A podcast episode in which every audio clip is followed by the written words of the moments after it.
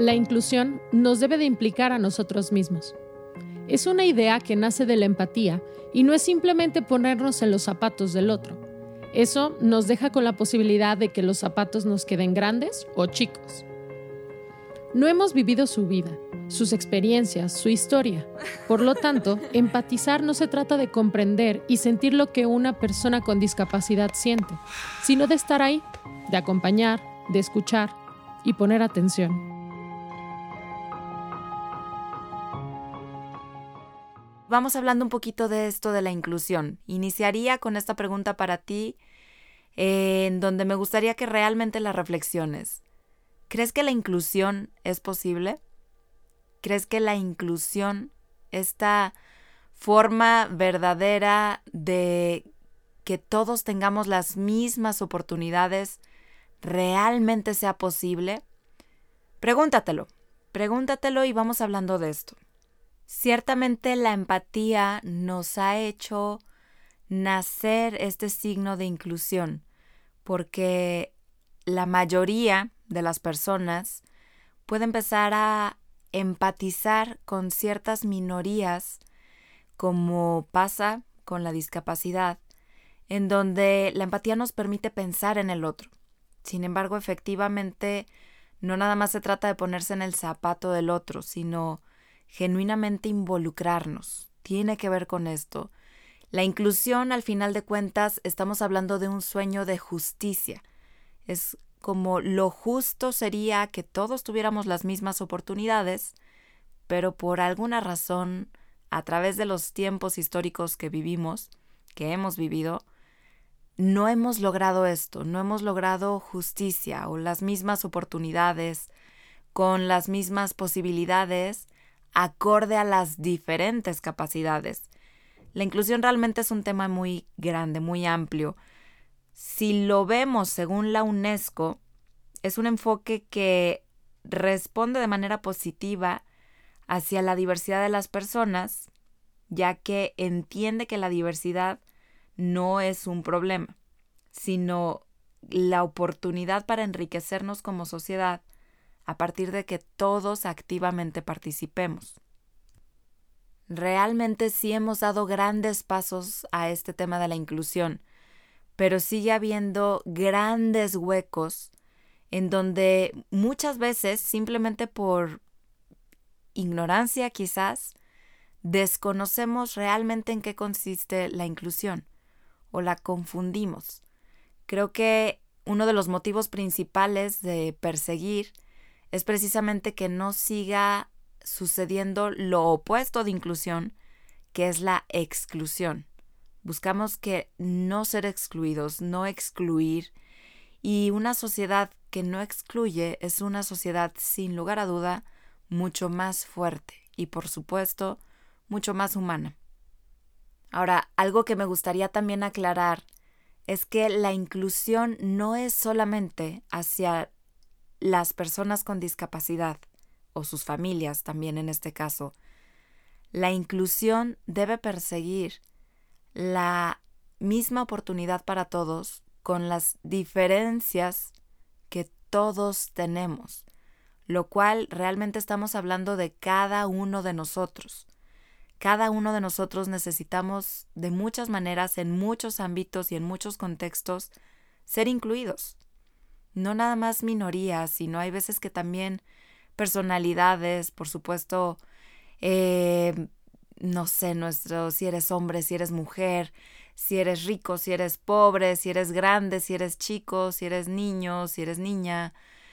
Hay tantas formas de dividirnos, de categorizarnos, que terminamos cayendo en esto de la exclusión o bien la segregación, la separación, la división, las fronteras, y la intención con esto realmente es ser capaces de crear puentes entre nosotros, no nada más puentes eh, físicos, que a veces creemos que la inclusión hoy en día, que ya es algo socialmente por lo menos visto, en muchos lugares también categorizado, pedido, muchas veces solo nos quedamos como si, por ejemplo, poner una rampa para discapacidad o para silla de ruedas, listo, ya somos inclusivos, ahí está la rampa.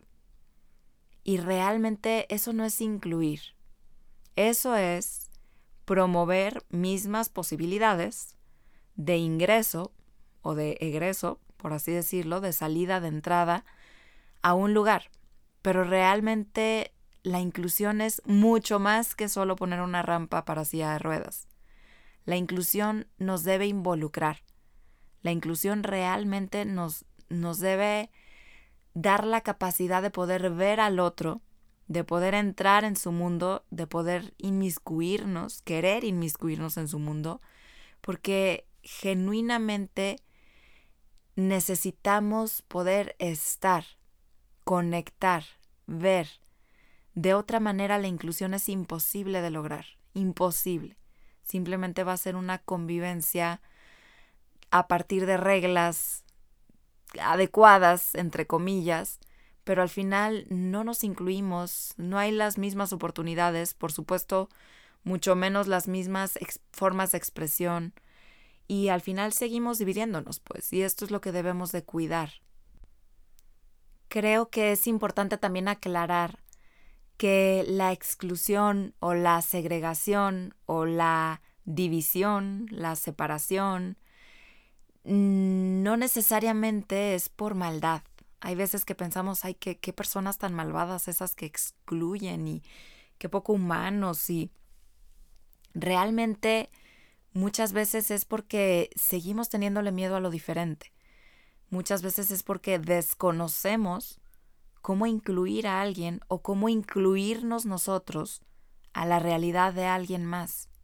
Nos da miedo, no sabemos, no, no tenemos ni idea cómo empezar, mucho menos cómo seguir. Entonces esto es un camino que sigue y persiste como una invitación, una invitación a ser parte, pero esto debe de venir de cada uno de nosotros a la forma que cada uno de nosotros podamos.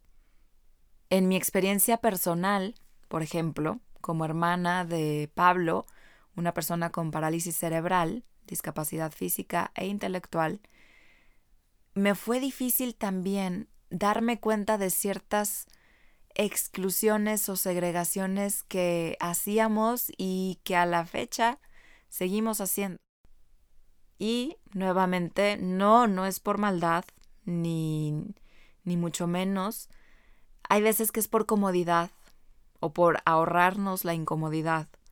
Hay veces que es por miedo o hay veces que simplemente es por desconocimiento.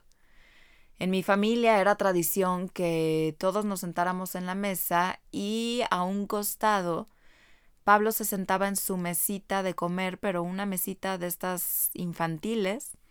Em, y ya él tenía su propia silla, su propia mesita y más o menos como volteando a la televisión para que viera su programa favorito y él estuviera bien y nosotros platicáramos cosas de pues niños grandes o adultos y también estuviéramos muy bien. Y alguna vez una tutora de Pablo fue la que me comentó que no entendía por qué sucedía esto, ¿no? Si Pablo perfectamente podía comer sentado con nosotros, como parte de la familia. Sin darme cuenta, estábamos segregando a mi propio hermano. Y esto era fomentable para cualquier persona que fuera a comer también a la casa. Es decir, no convivía en la mesa con Pablo, porque Pablo tenía que sentarse en su silla con su mesita y en su mundo viendo su televisión. Esto es un ejemplo de segregación. Y ojo, no, no es que necesariamente sea condenable a es algo terrible y simplemente démonos cuenta cómo lo hacemos continuamente, inocentemente, conscientemente. La intención es, mientras más consciente sea, más responsables podemos hacernos de lo mismo. Esta es la intención, ¿no? O sea, crear una conciencia interna, personal, donde podamos decidir también cambiar, cambiar, mejorar, no nada más como personas, sino esto fomentarlo socialmente. Ese es el camino, ese es el reto. Para mayor comodidad a la hora de la comida, colocábamos a Pablo en su sillita con su mesita enfrente de la televisión. Así, él podía disfrutar de su programa favorito mientras comía y el resto de la familia comíamos en la mesa de grandes. Un día, una tutora de Pablo, a la cual yo admiraba mucho, me dijo que no entendía por qué mi hermano no comía con el resto de la familia, si él podía compartir con nosotros ese rato familiar. No lo había pensado antes, pero después de escucharla, no volví a sentir que era normal que mi hermanito comiera solo en su sillita y mesita de plástico.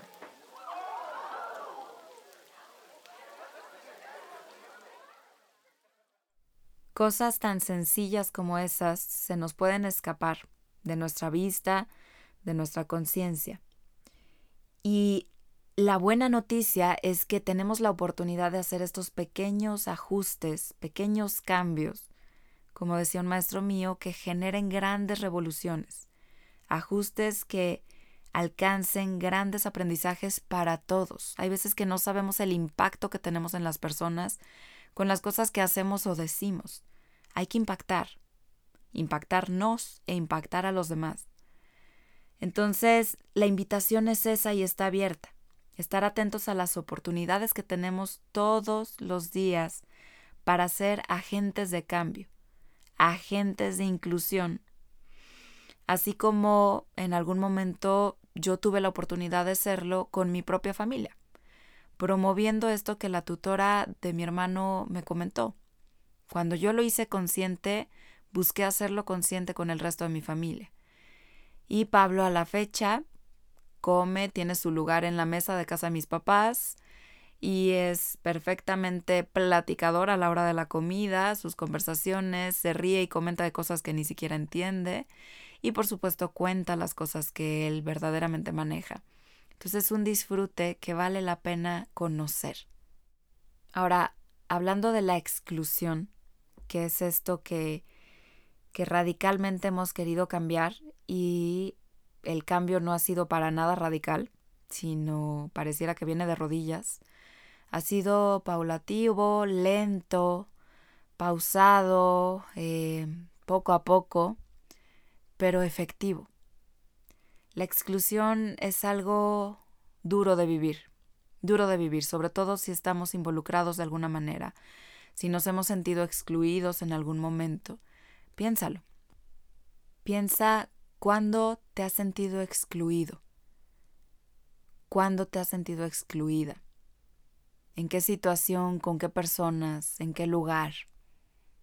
Sentirte fuera de lugar, sentir que no encajas, sentir que difícilmente te están abriendo la puerta, sentir que no eres tú y que pareciera que no puedes serlo.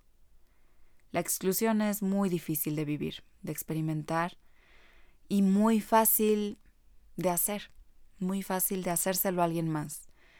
Porque tradicionalmente, hablando en términos sociales, fomentamos esto de muchas maneras, ¿no? O sea, es con membresías, eh, requisitos, lo que es correcto, lo que se debe y lo que no se debe y no es permitido. Lo vemos todos los días, todos los días. ¿Quién sí puede entrar al grupo, quién no? No se diga cuando somos diferentes. Esto es un poco más retador. En el libro cuento esta anécdota que los invito a escuchar de una vez que llegamos por Pablo a llevarle su lonche, me parece, este a su escuela y nos dimos cuenta de la exclusión que estaba sucediendo. Llegamos justo a la hora del recreo y desde afuera de la escuela lo pudimos notar por los gritos y las risas que se escuchaban de los niños al jugar. Entramos y vimos cómo los niños, compañeros de Pablo, corrían por todo el patio, se divertían y jugaban cualquier tipo de juego, pero no veíamos a Pablo. Después de recorrer todo el patio, vimos a la distancia la zona de columpios, donde por fin vimos a mi hermano. Entre rosas de niños, gritos y juegos, Pablo estaba en una zona más apartada, sentado en un columpio sin movimiento y con su mirada fija al suelo. A su lado, en el siguiente columpio, su maestra, tutora, miraba atentamente su celular.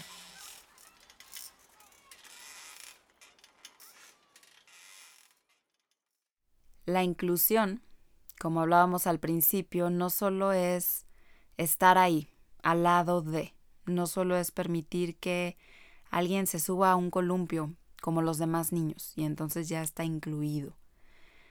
La inclusión realmente se trata de conectar con el otro, de estar ahí para el otro, de atrevernos a mirar al otro y descubrir en su mirada lo que nos puede ofrecer. Conexión. Eso es todo lo que tenemos que buscar, conexión. Y hoy en día es un gran reto. Entre tantas tecnologías, celulares, eh, aparatos de todo tipo, em, redes sociales, tanta aspiración a la perfección que nos hace desconectarnos tan fácilmente de la persona que tenemos al lado. Sí es un sueño, sí es un reto, pero es algo que está en nosotros de dar el primer paso. Y este primer paso no solo es estar ahí de cuerpo presente por si pasa algo, alguna emergencia, y entonces sí, porque eso no es, no es incluir y no es involucrarse para nada. Realmente se trata de estar presentes para que algo sí suceda, para crear una experiencia, una experiencia con el otro de encuentro, de conexión. Esa es la invitación. Ese es el sueño que nos toca cumplir.